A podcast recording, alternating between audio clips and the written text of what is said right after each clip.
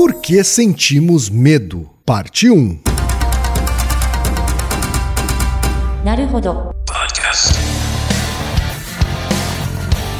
Bem-vindo ao Naruhodô, podcast para quem tem fome de aprender. Eu sou Ken Fujioka. Eu sou Altair de Souza. E hoje é dia de quê? Ciência e senso comum. Altaí, vamos para os recados da paróquia. Quais são? Número 1, um, vai no iTunes Store, dê 5 estrelas e faça o seu comentário. Isso aí. Número 2, indique um episódio do Naruhodô para alguém que nunca ouviu o Naruhodô ou mesmo nunca tenha ouvido um podcast. Vamos aumentar o tamanho de nossa podosfera. E número 3, Altaí. Ah, O número 3 é sobre ajudar a manter o Naruhodô no ar, Altaí. isso aí. E para contribuir, basta usar o aplicativo PicPay e assinar o apoio mensal de 15 reais. São duas Coca Zero, querido ouvinte, querido ouvinte. Uma para Altair e uma para mim. E como assinante, além da nossa gratidão, você terá três coisas. Um, você terá acesso ao grupo secreto no Telegram, ou seja, assinante pode conversar com a gente com a comunidade de ouvintes assinantes. Dois, você terá vantagens especiais. Por exemplo, assinante recebe os episódios no grupo secreto do Telegram antes de todo mundo. E três, você receberá conteúdos exclusivos.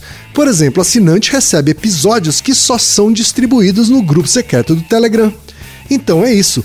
Baixe o aplicativo PicPay e assine o apoio mensal. Com o PicPay você ainda vai poder pagar boleto, transferir dinheiro entre amigos, recarregar celular, sacar o saldo em qualquer banco 24 horas sem taxa. E olha só, no primeiro mês de apoio ao Naruhodô, você ainda tem um cashback de 15 reais. Isso mesmo, você assina e recebe seus 15 reais de volta. Tá? Agradecemos desde já e participem, por favor. É isso aí. Antes da pauta, mais um recado. Naruhodô está abrindo espaço para as mulheres podcasters, porque representatividade é importante também na podosfera. O destaque de hoje vai para o podcast Geek Cats, comandado pela Aline Pilon, pela Gabriela Bernardes e pela Jaqueline Cristina. Ouça o recado que elas deixaram para você, ouvinte do Naruhodô, e conheça o podcast Geek Cats. Oi, aqui é a Aline. Eu sou a Jaque. E eu sou a Gabi. Somos as vozes do Geekettes, que também conta com o Gui, nosso editor. Nós somos um podcast feito por mulheres e para mulheres que amam a cultura pop. Aqui a gente mostra que podemos sim falar sobre esse assunto, com boas opiniões, muita zoeira, claro, um toque de seriedade e o mais importante, diversidade. Se você curte esse tipo de conteúdo, bora criar uma amizade verdadeira? Você nos encontra nos principais agregadores de podcast e também nas redes sociais, como Geekettes Underline Podcast. Segue a gente lá, viu? Um beijo. Te espero. E chegamos ao momento Alura, querido ouvinte, querido ouvinte. Eu sei que nessa época de isolamento social a gente é bombardeado o tempo todo com lives, webinars, cursos, e embora o senso comum tente nos convencer de que estamos em home office, a verdade é que estamos sendo forçados a ficar em casa e tentando trabalhar em meio a uma pandemia. Então, meu recado é: antes de mais nada, vá com calma e cuide de sua saúde mental. Dito isso, pode ser sim um bom momento para dar uma acelerada em sua carreira profissional. E é para quem estiver afim de fazer isso que eu quero falar aqui da Alura, a maior plataforma de cursos online do Brasil. Tem mobile, programação, front-end, infraestrutura de tecnologia, design, user experience, marketing digital, data science, inovação, gestão, tem para todos os gostos. E a Alura não é só uma plataforma. Ela é uma instituição de ensino, ou seja, ela garante a qualidade dos cursos que são produzidos por ela mesma. E funciona de um jeito muito simples. Você tem acesso a mais de mil cursos com uma única assinatura. Agora a vantagem: ouvinte Naruhodô tem desconto de 100 reais. Mas para ter esse desconto, precisa acessar a seguinte URL, anota aí, alura.com.br barra promoção barra Naruhodô. Repetindo, alura.com.br barra promoção barra Naruhodô. Altaí, temos pergunta de ouvintes, Altaí. Sim, pergunta sobre um, um dos, das emoções, sentimentos e afetos mais primitivos que temos. Pois é, já tô com medo só de pensar. Pois é. E esse, na verdade, vamos ver que é o pior medo de todos. Mas eu não vou dar spoiler, vai ser no segundo, na segunda parte do episódio. Tá certo. Um dos e-mails, Altair, veio do Vitor Martins, que trabalha com tecnologia e é de Niterói, Rio de Janeiro. E ele diz o seguinte: Eu tenho uma dúvida e gostaria de que vocês me respondessem. Por que sentimos um frio na espinha quando sentimos medo?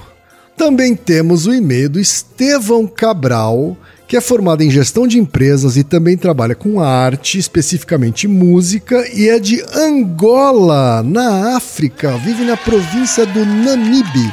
Olha só, Thaí, que honra, hein? Pa- passamos ao além-mar. Pois é, ouvinte ilustre do outro lado do Atlântico. E ele diz o seguinte: Sempre me preocupei com meu desenvolvimento pessoal, daí a vontade de aprender a cada dia. Desde que conheci o Naruhodô, venho procurando reduzir cada vez mais as minhas incertezas. Daí que surgiu uma dúvida. Ouvi episódios sobre a voz na cabeça, eu sou um dos que tem essa voz. Desde então tenho feito uma observação sobre a influência dessa voz no meu comportamento. E alguns dias atrás ouvi o episódio 296 e isso deu mais asas à minha inquietação, que é a seguinte. Já há alguns meses reparei que muitas vezes essa voz pode ter influência sobre as escolhas que faço. Por exemplo, antes de fazer uma escolha, analiso as opções e acabo não escolhendo a opção que me dá mais medo, ou seja, aquela que eu acho que é a mais correta ou sobre a qual tenho menos incerteza ou penso estar menos errado. Aí, às vezes acaba que aquela opção da qual tive medo é a mais correta, depois me arrependo de não ter optado por ela e aquela voz interior é como se dissesse: Eu te avisei. A minha pergunta é a seguinte: até que ponto o medo influencia as nossas escolhas? Será que no momento de incerteza a opção que parece menos provável pode ser a mais correta? Já li e ouvi muita gente dizer que enfrentando situações complexas, a resposta mais simples é a correta, mas vejo que na prática não é bem assim. Gostaria que pudessem falar um pouco disso e quem sabe com algum suporte científico consigo ficar menos errado. Desde já, parabéns pelo excelente podcast que tem me tornado uma pessoa melhor. Um abraço da África. A gente aqui manda um abração aqui do Brasil para toda a África, toda Angola e toda Namibe. Também o e-mail do Bruno César, que é documentalista em São Paulo, capital. Ele diz o seguinte: Conheci o Naruhodô por indicação de um amigo e sempre que posso tento ouvir para aprender um pouco. Parabenizo-os pelo excelente trabalho. Obrigado, Bruno. Obrigado. E aí ele continua: ouvindo alguns de seus podcasts, veio-me uma dúvida. Como funciona o mecanismo que nos faz gelar, entre aspas, diante de determinadas situações? Porque em alguns casos não reagimos ou hesitamos em reagir a determinadas situações como se não soubéssemos o que ou como fazer. Ou de outra forma, como algumas pessoas conseguem reagir rapidamente sem pensar, enquanto outras congelam e se sentem perdidas. Uma situação de exemplo seria uma abordagem repentina na rua. Estamos andando e de repente vem uma pessoa do nada, geralmente correndo, e nos aborda. Poderia ser um assalto ou poderia ser uma pessoa de bicicleta desgovernada, enquanto alguns reagem naturalmente se defendendo, desviando ou até mesmo soltando um grito, outras simplesmente ficam paralisadas. Segundos depois, a pessoa sabe exatamente o que poderia, o que deveria ter feito, mas aí já passou.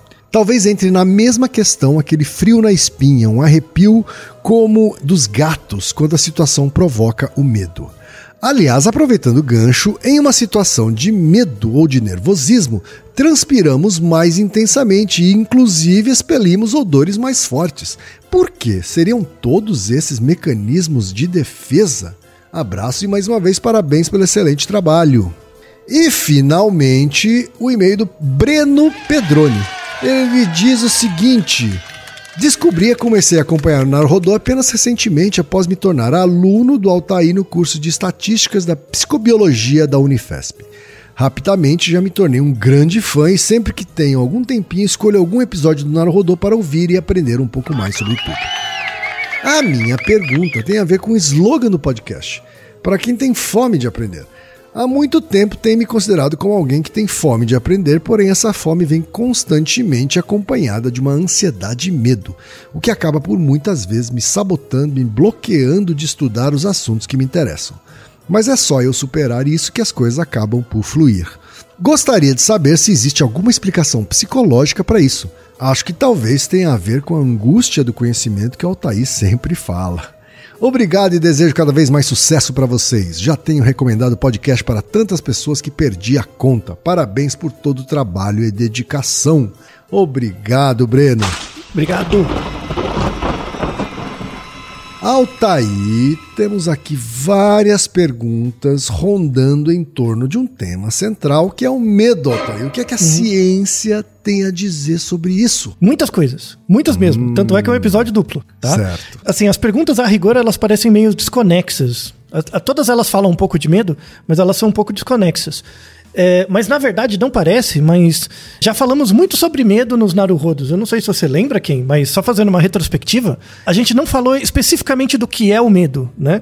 Mas a gente já usou. é, é, tem muitos episódios que o- falam do medo como um tema associado. Por exemplo, o episódio 194 que é se é possível hoje em dia ser enterrado vivo, né? É uma, é uma razão para ter medo. O episódio 174, porque às vezes ficamos com vontade de pular de lugares altos. Tem o episódio 112, em homenagem ao Reginaldo, que era o Porque Pessoas Têm Medo de Avião. É, tem o episódio 229, que é se o medo aumenta a produtividade no trabalho. O episódio 114, que é Por que pássaros não têm medo de altura. E o episódio 251 sobre a síndrome do impostor, o que é. E tem um episódio também, 294, que é se animais costumam apartar brigas de outros bichos. Parece que são vários episódios, né, que circundam esse tema, né? Verdade. Só que a gente nunca falou especificamente do medo, o que é, afinal, né? É uma coisa que todo mundo sente, todo mundo já sentiu alguma vez, ou sente com frequência, com mais ou menos frequência. Às vezes esse medo é mais indissociado, às vezes ele é mais focado em algumas coisas. E o que ele é, né, de, de verdade. É uma coisa que todo mundo sente, mas ninguém explica, consegue explicar um pouco mais de riqueza. E vamos chegar num, num ponto, não nesse episódio, né? Por isso que é um episódio duplo. Vamos falar nesse episódio das quatro causas, voltando no Aristóteles, né? As quatro causas do medo. Esse primeiro episódio ele é mais voltado nas causas materiais e formais. E depois, no segundo episódio, a gente vai falar das causas eficientes e finais. E, e não dá para estudar o medo sem entender o- os mecanismos fisiológicos né, no cérebro, os mecanismos hormonais e genéticos, bem como os mecanismos comportamentais e evolutivos. Então, o comportamento de medo é uma das coisas mais interdisciplinares que a gente tem para estudar. Ok, você tem medo de alguma coisa? Assim, tem alguma coisa assim que você. Por exemplo, você evita situações porque tem medo de passar por alguma coisa ou entrar em contato com algo. Eu sei, lá, eu sinto medo do desconhecido. Ah, assim, filosoficamente falando, assim. muito né? bom, muito bom. Isso significa, por exemplo, que eh, não conseguir enxergar eh, alguma ameaça, né? seja ela uma ameaça subjetiva, seja a presença de um animal que pode me comer inteiro, por exemplo, faz eu sentir medo. Uhum. Não, a sua, a, sua, a sua sensibilidade foi muito boa. É, Que você descreveu, né? O medo do desconhecido. Reginaldo, do que, do que você tem medo? Você tem algum exemplo para dividir com a gente? É, Altair, essa é uma boa pergunta. Além do meu medo que eu tenho de voar, né? Que você até fez um episódio em minha homenagem. Um outro medo que eu tenho é o medo de ser esmagado. Eu acho que é um medo meio besta, mas eu tenho. É, por exemplo, eu não trafego com o carro entre caminhões, por exemplo. Medo de ser ali engavetado e esmagado. Eu não fico com o carro parado embaixo de viadutos. Ficar parado embaixo de marquises também não gosto.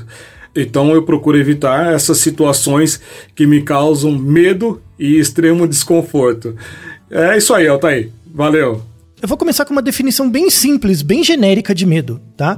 O medo, ele é uma, um afeto, uma emoção ou um sentimento associado de forma intensamente desprazerosa em resposta a uma percepção ou reconhecimento de uma ameaça, tá? Então, a, a gente tem o nosso Naruhodo sobre emoções, né? E lá a gente distingue bem a diferença de afeto, emoção e sentimento. E os três podem ser medo. Então a gente tem o medo afeto, o medo é, emoção e o medo sentimento, tá? A gente usa a mesma palavra para as três coisas e elas são inerentemente ligadas, tá? Então o medo tem a ver com uma, uma coisa no seu corpo que você sente. Às vezes você não nomeia como medo, mas você sente no corpo. É, Às vezes é uma coisa que você nomeia, estou com medo, né? Então chega nesse ponto de nomear, e muitas vezes pode ser uma coisa que te controla. Né? Então, por exemplo, um tipo de medo é assim: ah, eu, eu gosto de acampar. Mas eu evito acampar porque eu tenho medo de cobra, sabe? Eu tenho medo de me expor a essa situação. Então, Sim. o medo é uma coisa que acaba controlando e evitando você de se expor a algumas coisas, uhum. tá? O medo, ele tem uma, um caráter muito adaptativo, mas dependendo da maneira da nossa história de vida, ele pode dissociar para, por exemplo, uma fobia. Medo e fobia são coisas diferentes. Vamos deixar na descrição um, do DSM, né, a definição de fobia. A fobia é, é, associada a um tipo de distúrbio de ansiedade. Assim, a, a fobia é diferente do medo porque a fobia te impede de fazer coisas de verdade. Ela afeta a sua qualidade de vida. Faz você se isolar, né, etc. Isso, ou evitar coisas importantes e tal, né? Então, assim, o, pelo diagnóstico, né, assim, é dito que você tem uma fobia quando o contato com um certo, um, uma certa coisa afeta você por mais de seis meses, com repercussão na sua qualidade de vida. Né? É algo que te incomoda, aí vira uma fobia. A gente tem um monte de tipos de fobia. Eu não vou falar de todos, não faz nenhum sentido falar de todos, mas todos eles têm mecanismos comuns. E é isso que a gente vai tratar, tá? Dos mecanismos hum. gerais do medo que pode gerar fobia ou não, tá? E é muito legal, assim, você consegue ver, por exemplo, quando um outro bicho tem medo. Você consegue ver quando um gato, um cachorro, um bichinho tem medo, né? Verdade. Então, você nem precisa saber muito bem como é a, a, a psique do cachorro e do gato para saber quando ele tá com medo ou não, né? É uma coisa muito fácil de detectar, tá? Mas você consegue saber quando uma mosquinha tem medo? Quem? Eu, eu não consigo. Então, o, o, na verdade, assim, você consegue, mas você nunca parou para pensar. É, essa consigo, é a coisa. Né? O medo, ele é um mecanismo, um comportamento tão fácil de notar que é, muitas pessoas banalizam. Então, por exemplo, imagina que você tem uma mosquinha no seu banheiro. Sabe aquelas mosquinhas de banheiro? Você tem uma. Aí você olha para ela e chega perto. Quando você chega perto, ela não voa? Sim. Ou seja, a sua própria presença gerou um comportamento de uma reação é, associado ao, à percepção ou reconhecimento de uma ameaça no bichinho. Tanto é que ele fugiu. Então tem, tem mecanismos comportamentais muito associados com medo até em bactéria. Você só tem que saber ver, né? Você Entendi. só tem que ter treino de observação. Então, assim, nesse primeiro episódio, a gente vai falar muito das causas materiais e formais do medo. E aí eu convidei um, um amigo, né, que é o, o, César. Ele já participou de outros episódios do Naruhodo e eu lembro que eu fui, eu fui da banca dele de doutorado, lá na Unifesp, né? Hoje ele está no Canadá. Mas eu participei e a banca de doutorado dele foi ex exatamente sobre é, aspectos neurocientíficos do medo. E aí eu pedi para ele mandar um, um, um, áudio falando sobre as causas materiais e formais do medo e falando da, da, dos principais componentes, né, das principais áreas cerebrais relacionados com esse comportamento prevalente. Então, para quem não conhece, por favor, quem apresente o César. Então, vamos ouvir o César Coelho, que é biólogo pela Unesp Botucatu, PhD em Ciências pelo Departamento de Psicobiologia da Unifesp e pós-doutorando no Instituto de Pesquisa do Hospital for Sick Children em Toronto, no Canadá. Fala, César!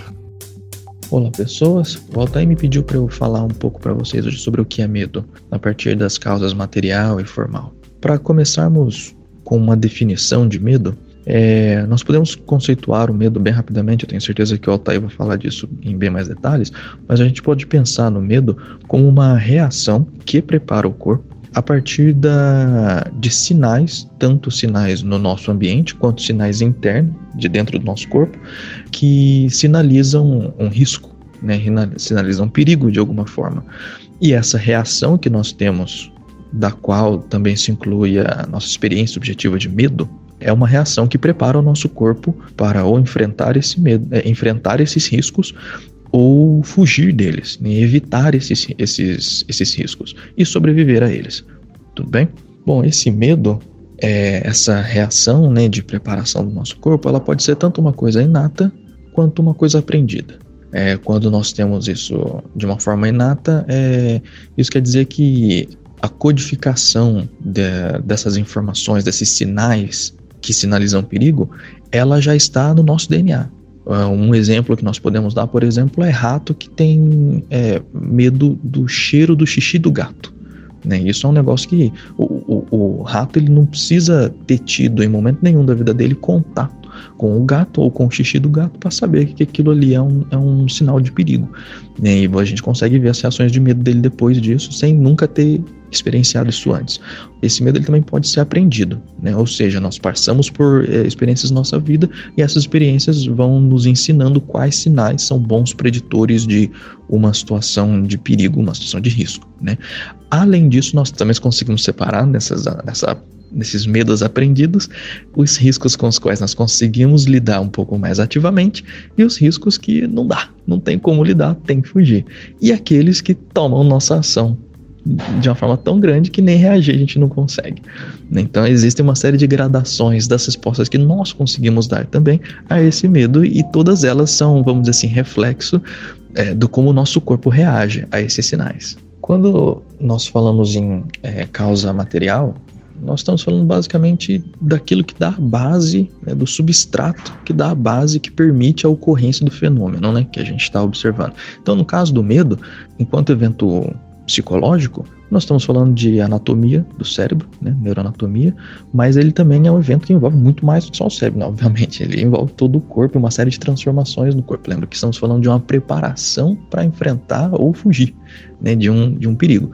Então, é, se a gente focar só no cérebro por enquanto, nós temos uma série de regiões cerebrais ali que vão processar informações de uma maneira um pouco diferente e sinalizar esse perigo. Né? Então, por exemplo, quando nós falamos do medo inato, que é um medo que está relacionado a características que são bem da espécie mesmo, né? Se a gente for pensar no rato, que sente cheiro do, do xixi do gato, do cheiro do gato, existem regiões bem específicas num, é, ou partes de uma região bem específica que chama hipotálamo, que é, são regiões que já foram mostradas que se engajam mais, se ativam mais quando o animal experiencia né, o cheiro do, de, de, o cheiro do gato, ou a própria presença do gato, ou o cheiro só do xixi do gato, e tem uma ativação bem diferencial, assim. E também, vamos dizer assim, estudos de lesão dessa região já fizeram o animal perder essa reação de medo do gato, né, ou do xixi do gato, é, experimentos de, vamos dizer assim, ativação dessa área, é, também já fizeram, vamos dizer assim, uma evocação do, desse medo sem que, sem que o xixi do gato estivesse lá, um negócio bem, bem legal. Mas enfim, então essa região é uma região que está muito. O hipotálamo, né? Ou partes do hipotálamo, vamos dizer assim, são, são é, pequenas regiões ali que estão envolvidas com características que são bem espécies específicas, né? E que transmitem e que sinalizam a ocorrência do, do medo. No medo aprendido, a principal região cerebral ou uma das principais, que está, assim, exerce um papel central justamente na aprendizagem, na associação, vamos dizer assim, entre as pistas normais do, do, dos nossos do, dos ambientes em que passamos, mas a associação dessas pistas com sinais de perigo é uma região que chama-se amígdala. Tá? É, essa região já foi até muito bem dissecado, assim, quando eu falo dissecado, entenda é, muito bem investigado por anos e tal. A, quais vias cerebrais que levam informações assim sensoriais quaisquer que possamos estar experienciando com informações é, que são um pouco mais sinalizadoras do perigo. Né? Então, por exemplo, no, no laboratório o que fazemos é, é, é, colocar o animal num ambiente novo e tal, um ratinho, vamos supor, e dar um leve choquinho nele. Esse choque ele não causa nenhum, nenhum perigo de dano para o animal, mas ele é um susto. E se eu for pensar como um rato que não, não sabe o que é um choque, não sabe quais são as propriedades naturais do, do, do choque, ou, não dizer assim que o medo é grande, justamente porque ele não conhece muita coisa sobre isso, né? Mas a questão é que a amígdala é uma região em que esses sinais sensoriais meio que se convergem. E existem neurônios na amígdala que recebem projeções e informação desses, dessas vias diferentes sensoriais, tanto vias que é, transmitem a informação que, vamos dizer assim, é neutra, né? E a informação de perigo. E essas informações são associadas ali, nesse, nessa região chamada amígdala. E ela transmite isso para outros centros cerebrais para fazer processamentos posteriores ou para exibir uma resposta de medo. Com relação ao sinais de perigo relacionados ao nosso próprio corpo, ao nosso estado interno, é, ou seja, é, sinais de que a nossa própria integridade física está em perigo, uma região que já foi associada a isso, que, que já foi vista como é, sendo muito importante para esse tipo de, de reação de medo, é uma região que se chama zona cinzenta periaquedutal, tá? É, o aqueduto ele é como se fosse um túnelzinho. Ele é, de fato, um túnelzinho que fica dentro, é, na nossa medula e é, esse túnel vai indo até dentro do nosso cérebro também. E, e fica um líquido, existe um líquido ali dentro que é o líquor. Esse aqueduto, bem na região entre, né, na região de conexão entre o cérebro e a medula, ali fica essa zona cinzenta periaquedutal. Então, o tecido cinzento, o tecido de neurônios, bem ao redor desse aqueduto, é, é essa região. Tá? E, bom, como que, como que eles é, investigaram o envolvimento dessa região? Eles tinham pacientes que tinham lesões nas duas amígdalas, ou seja, esses pacientes eles eram, eles reconhecidamente não tinham tantas reações de medo, né? Então eles foram submetidos até a algumas situações de que simulavam é, um perigo real, né? E quando eu falo simulavam, era assim, é, eles não sabiam que não era uma situação real, né? E eles não tinham medo nenhum, eles não tinham reações de medo ou reações de, de, perigo, de indicação de perigo nenhuma.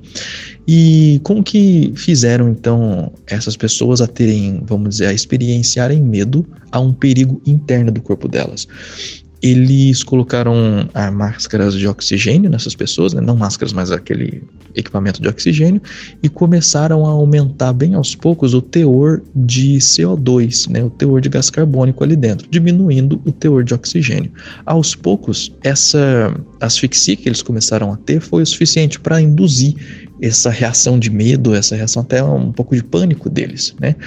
E quando fizeram isso, quando viram isso, é, com investigações posteriores, começaram a ver é, que o, essa zona cinzenta periaquedutal estava é, relacionada, estava diferencialmente engajada nesses momentos de, de medo, quando o medo é sobre um perigo interno do próprio corpo.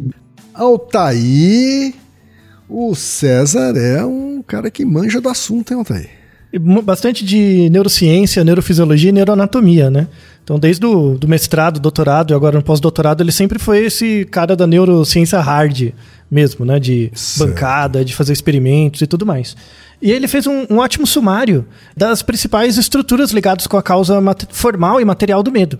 Então, assim, ele falou de três áreas, né? Que é o hipotálamo, a amígdala e o, a zona cinzenta periaquedutal. Essas três áreas são importantes para o medo pelo seguinte: o estudo dessas áreas do cérebro, né, ligados à causa formal e, e um pouco da material do, do medo, levou a gente a, a perceber que existem diferen, diferentes tipos de medo são relacionados a diferentes atividades do cérebro, tá? Então não tem uma área no seu cérebro para todos os tipos de medo. A gente tem tipos de medo que, se, que são separados. Você diria que alguns medos não são medo?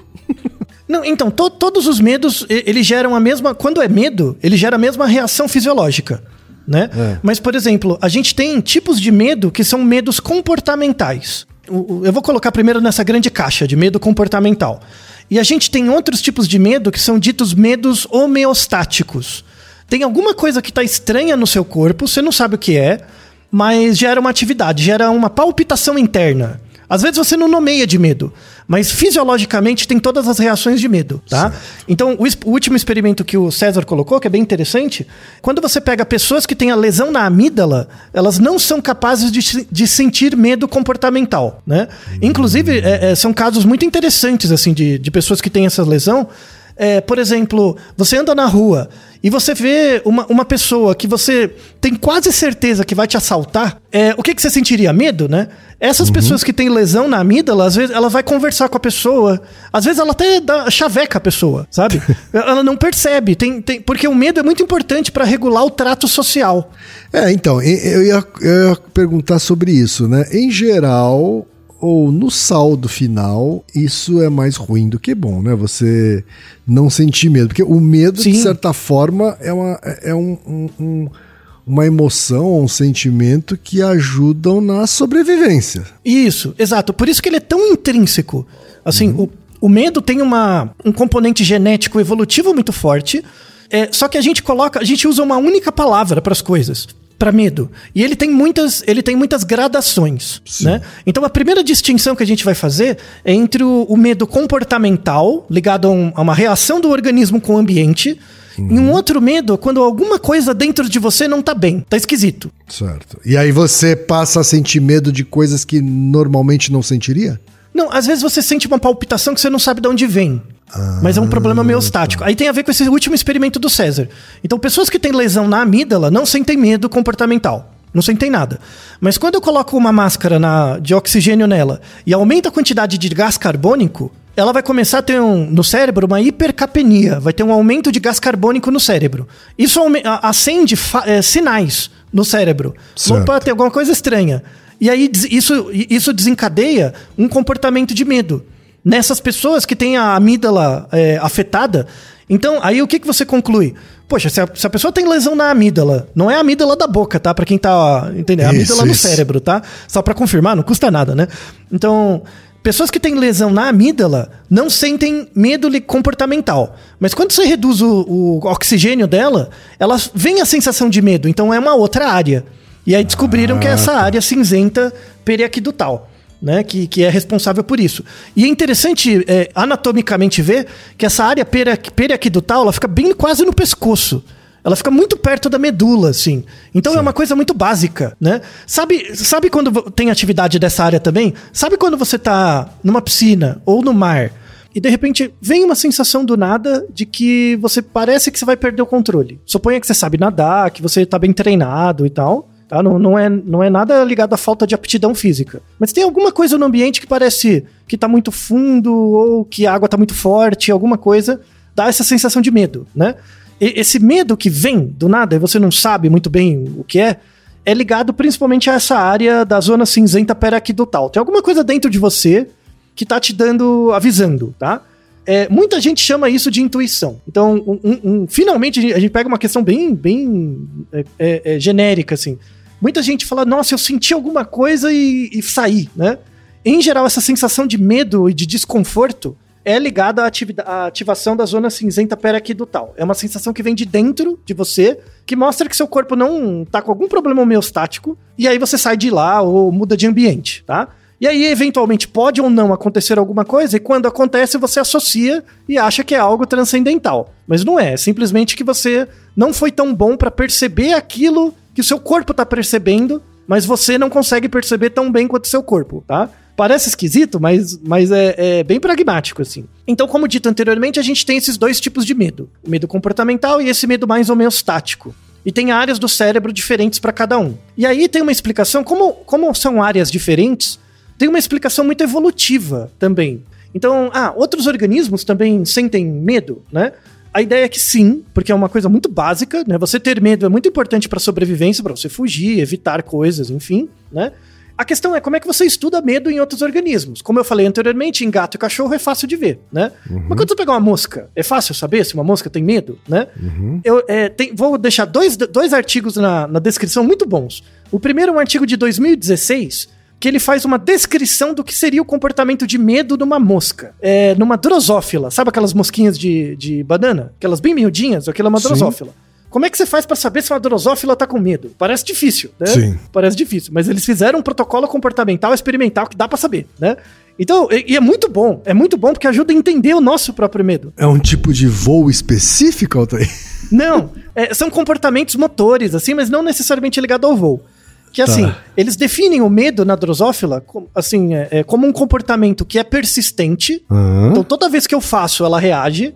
E é um comportamento que tem que ser escalável. Se eu faço mais, aumenta mais, tá? Tá. Então as duas características do comportamento de medo na, na mosca é algo persistente e escalável, né? Tá bom. E aí ele chama isso de afeto ou emoção primitiva. Não é uma emoção propriamente, mas é uma reação primitiva, tá? Eu não gosto muito do nome primitivo, porque a drosófila é tão bem adaptada quanto a gente ao ambiente, e para ela funciona tão bem quanto a gente. Então acho que não é tão primitivo. Uhum. O nome afeto é um pouco melhor, que é, que é uma, é uma sensação interna da mosca, sabe? Bem diferenciada. E aí, o experimento é sensacional. Esse experimento de 2016 é muito bom.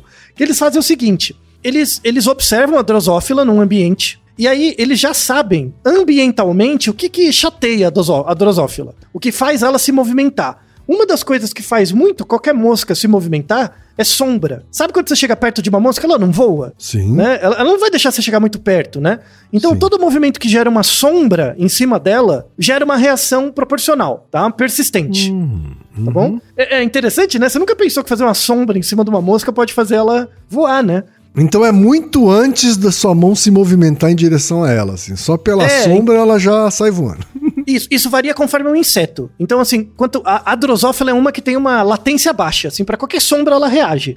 E aí eles começaram a testar esse comportamento de fazer sombra em cima, né? Ele- Eles viram que isso gera freezing, paralisia na, na mosca. Então, o que, que a mosca fica fazendo todo o tempo? Ela não fica se limpando? Ela não fica sempre passando a mãozinha nela mesma? Quando você coloca sombra, o que, que ela faz? Ela para, ela paralisa, né? Certo. E se você tiver uma câmera boa o suficiente, você filma. Então toda vez que eu mostro a sombra, a sombra, ela paralisa. Toda vez que eu tiro, ela volta. Ou seja, um comportamento persistente é escalável. Quanto mais tempo eu mostro, mais ela, ela paralisa. Algumas moscas não chegam a paralisar, ela chega, elas tentam fugir. Só que quando ela foge, o tipo de voo que ela faz é meio errático. Ela não voa bonitinho, sabe? Ela voa meio em zigue-zague. Entendi. Tudo bem? E aí tem um, um outro experimento. to- Todo, esse artigo de 2016 é mostrando diferentes situações que você gera medo na drosófila. Descobriram que é fazendo a sombra, ela gera um comportamento de freezing, algumas paralisam, ou outras saem voando, mas saem voando em zigue-zague de uma forma errática, né? E aí eles fizeram um outro experimento com comida. Então você coloca uma fonte de comida, as mosquinhas vão comer, né? Quando ela tá comendo, você faz a sombra em cima. O que, que ela faz? Ela foge. E quanto mais tempo você faz a sombra, mais tempo demora para ela voltar a comer. Ou seja, é um comportamento frequente, persistente e escalável. Ou seja, eu consigo descrever comportamentalmente o que, que é o medo na mosca, né? E aí, ah, por que, que esse episódio demorou um, um tempo para sair? Porque mês passado, em outubro de 2021, escreveram um artigo mostrando que, com base nesse protocolo do artigo de 2016, eles fizeram o mesmo protocolo na mosca, só que melhoraram tecnicamente o experimento. Então eles fizeram o quê? Colocavam. in- Inclusive, vale a pena entrar no link desse artigo de 2021, viu? Porque eles filmam, tem imagem, tem, tem vídeos em que você vê a mosquinha lá paradinha. E você bota uma sombra, ela para. Dá pra ver, ao vivo, ao vivo é a cores, a, a bichinha Uau. com medo. né? Aham. E ao mesmo tempo eles conseguiram um mecanismo de avaliar ah, o batimento cardíaco da mosca e também indicadores metabólicos. Isso é afetado. Então, conforme você vai pondo a sombra na mosca, o batimento cardíaco dela muda, né?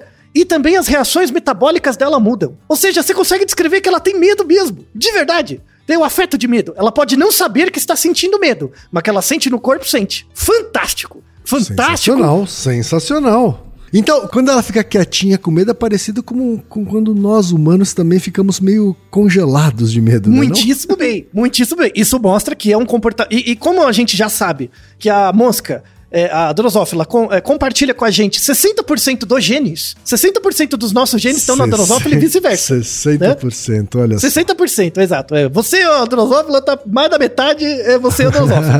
né? E logo, os mecanismos ligados ao medo estão ali nesse 60%, né? Sim, claro. Pô, que bacana, o trabalho massa. Esses dois artigos são bons, né?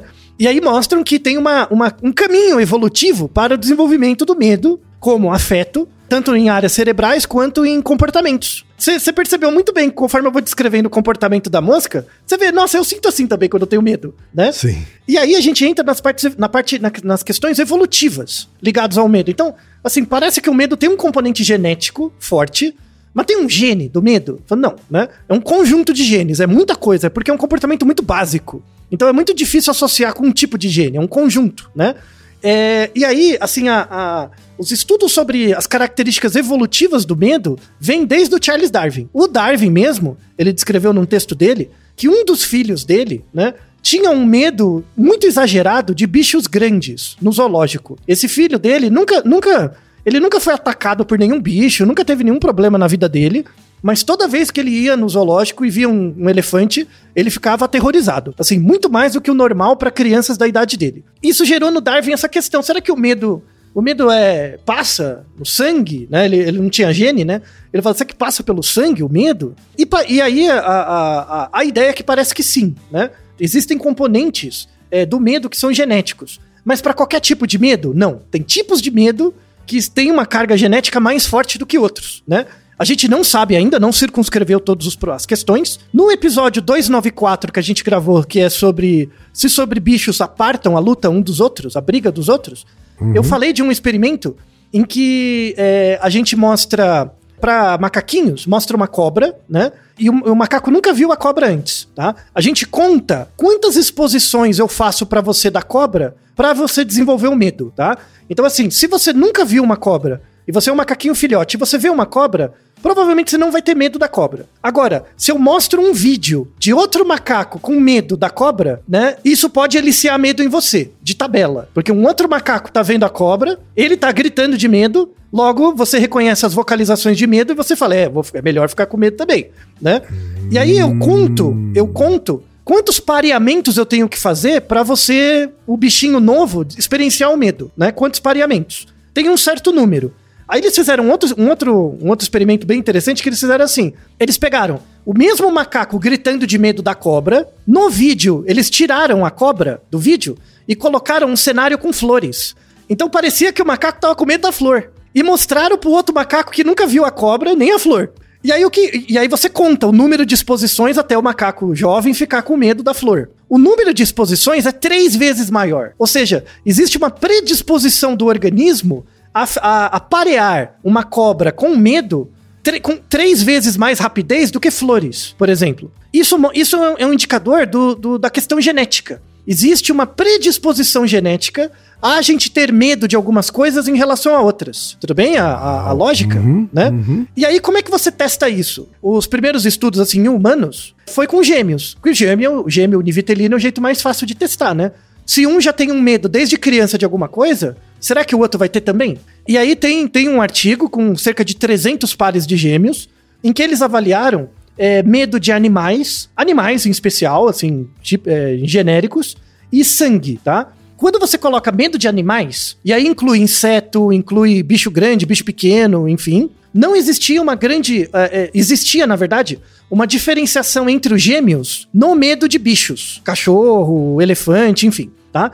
Agora, quando você faz. É, é, quando você pega medo de sangue, quando um irmão tinha medo de sangue, existia uma probabilidade do outro também ter medo de sangue em 71% dos casos. Então, o medo Uau. de sangue, especificamente, tem uma carga genética entre gêmeos univitelinos muito maior do que o acaso. Medo de sangue, especificamente. E aí eles foram tentar é, é, ir atrás, ver mais do que isso.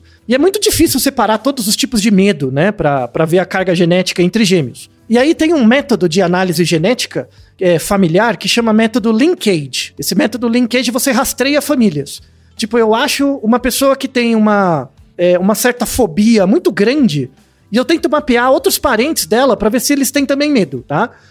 É, e esse método, vamos deixar alguns artigos na descrição, esse método é, foi capaz de identificar que existe uma base genética para medo de sangue e medo de alguns tipos de animais, tá? Alguns tipos de animais. Mas não para medo de inseto, porque inseto não é ligado a um medo. O, e aí vai ter um outro episódio para isso mais para frente, que o entre aspas medo de inseto é ligado, na verdade, ao nojo, a, a emoção de nojo e não de, de medo, tá? Não é o ah. medo. A gente, a gente dá o nome de medo de inseto, mas não é medo de barata que você tem, é nojo de barata. Que ele se a vontade de sair correndo, de gritar, de tudo mais, né? Nossa, mas nojo dá vontade. Nojo não dá vontade de vomitar?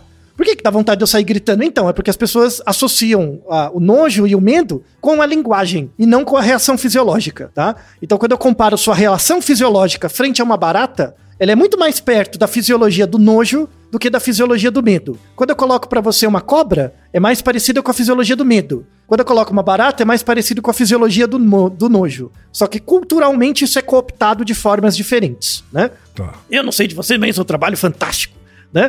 E, e aí, para encerrar essa primeira parte, né, das causas materiais e formais, tem um estudo também com peixe, né? Peixe tem uhum. medo, né? Como é que você vê peixe?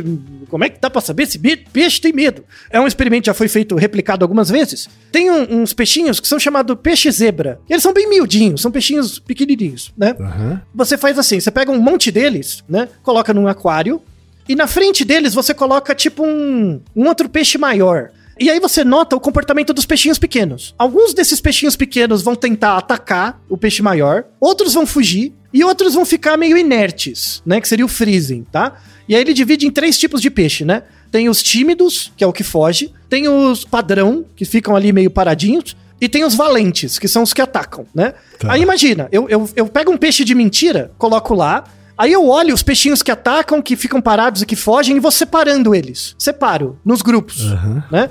Então eu faço grupos de tímidos, grupos de peixes comuns e, puxo, e grupos de valentes. E aí depois eu faço o estudo genético deles. E dá diferença em, em alguns padrões de gene? Dá. Tem padrões de gene associados com certas substâncias que condicionam os comportamentos do peixe tímido, do peixe normal e do peixe valente, né?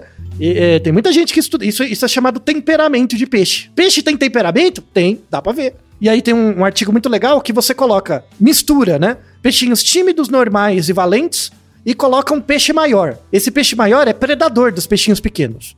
E aí você deixa por 60 horas, tá? Então imagina, é, todos os peixinhos iguais, você tem um, um grupo de tímidos, um grupo de normais e um grupo de valentes, todos do mesmo tamanho. E deixa o peixe maior lá. Aí depois de 60 horas, você olha os peixes de volta e você conta quantos peixes valentes restaram, quantos peixes normais restaram e quantos peixes tímidos restaram. Porque o peixe foi comendo, né? O peixe maior. Nesse experimento, eles mostraram que depois de 60 horas, todos, 100% dos peixes valentes foram comidos, foram comidos 15% dos peixes normais e 40% dos peixes tímidos. Então parece que o predador tem preferência por quem foge ou por quem ataca. O cara que fica ali meio parado, ele não dá muita atenção.